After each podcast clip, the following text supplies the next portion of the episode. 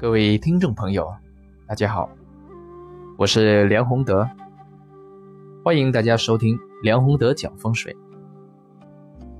今天我想跟大家讲的是房子的漏财问题，这个是很多朋友都比较关心的问题。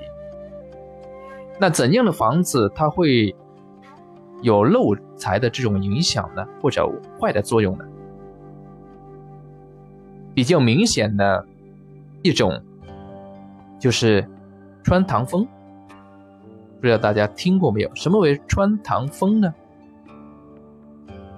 简单来说，就是你这所房子里面一进门，然后呢就对着一个出去的大阳台，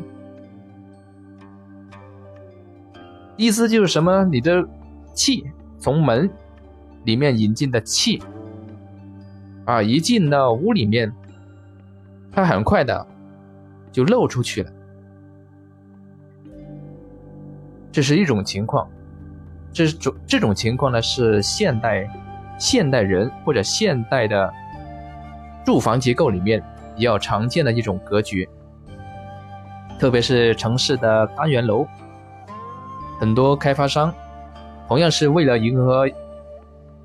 相当一部分客户的要求啊，采光要足，空气要好的这种结构，就弄了这么一个格局出来。所以有一些小区本来它的气流就比较比较急、比较大，不太稳，在小区里面已经是比较急的。这种气流流动，也就是说你在小区里面会感觉到它的风很大，然后一到他家里面的话呢，一开门，或者是站在客厅中间，就能够明显感到这个风吹来，经常是这样。那这种情况里面，一般来说啊，我们就说是穿堂风，这个风。呃，从这个两头嘛，这是阴阳不平衡之象，一穿就过去了，根本就没有能够在你的整套房子里面打个转再出去，也就是说，它没有这个我们所说的藏风聚气的效果。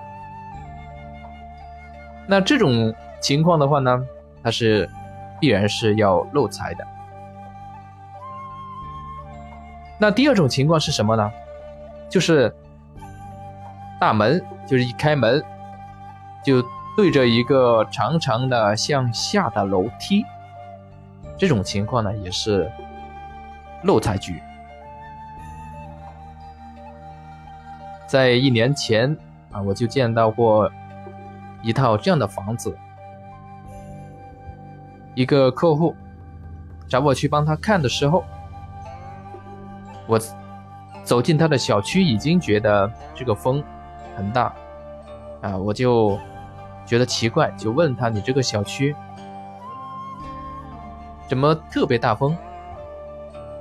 后来进去溜了一圈之后呢，才发现啊，原来这个开发商运用了所谓的错式的这种布局，那就变成了整个小区里面。特别是大冬天的时候，非常的冷。然后呢，去到他家里面的时候啊，他家住在十五楼，是算是比较高的楼层了。然后旁边他又是错式的结构，结果一进他家的时候的话呢，他不开窗还好，一开窗，这个风迎面吹来，非常的非常的猛。当时我就跟他讲：“你住这样的房子住了多久？”他就说住了两年多了。我就说你住进这房子以后，之后的这两年，你就算在外面赚多少钱，恐怕能留存下来的非常少。他就反馈说：“确实这样，有时候一个月赚几万块钱，有时候一个月赚……”几千块钱，但是不管赚多少，反正这个月的钱好像都在各个方面要花出去。然后他就问我：“这是风水的影响吗？”我说：“当然是，因为你这所房子犯的就是穿堂风，而且犯的比较厉害。”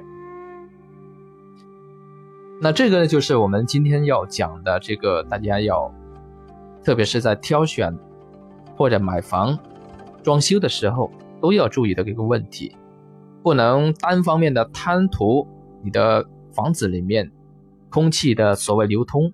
当然，房子里面空气是必须要流通的，你不流通不行。但是它有一个平衡的度，这个平衡度是怎么样呢？就是你你在这个大厅里面。或者坐在客厅里面，你不会感觉到两面的风的吹动。如果你经常住在客厅里面，能够很凉快的享受到两边的疾风，那你这所房子这一套房子肯定犯的就是穿堂风，它是会有漏财的这种坏的影响。所以大家在装修的时候，或者是在布局的时候，一定要注意这点。还有呢，我们刚才讲到的另外一种情况，就是一开门就对着向下的楼梯。门是纳气之口，在阳宅三要当中，这个大门是占据一个非常重要的位置。它是一个出入的气口，所以在这样一个地方，如果你一开门对着就是向下的楼梯。那可能你赚起钱来的话呢，是财的方面，特别如果是做生意啊，或者做其他买卖的话，可能会特别辛苦。如果你是在单位里面工作，那么这种情况虽然辛苦，也漏财，但是还好一点。但是如果如果你是干其他工作的话呢，是要靠自己的这个干活量去有收入的这种工作的话呢？那就特别辛苦，所以这一类房子其实都是我们现代的楼盘、现代的格局应该要避免的一种一种这个设计。但是很多这个楼盘在考虑的时候，它不能通盘考虑，而是只能呃在单元一套单一个单元或者房子之间。选取部分比较好的，而其他不好的就便宜一点价钱，啊，打算卖出去。而有一些朋友他也会出于呃金钱的考虑，就买一套便宜一点，但是在同等条件之下啊，他如果买的特别卖的特别便宜的话呢，可能有时候啊会有一定的风水坏的这种影响和作用。这个大家必须要知道，这个就是我们今天要讲的漏财的问题。谢谢各位。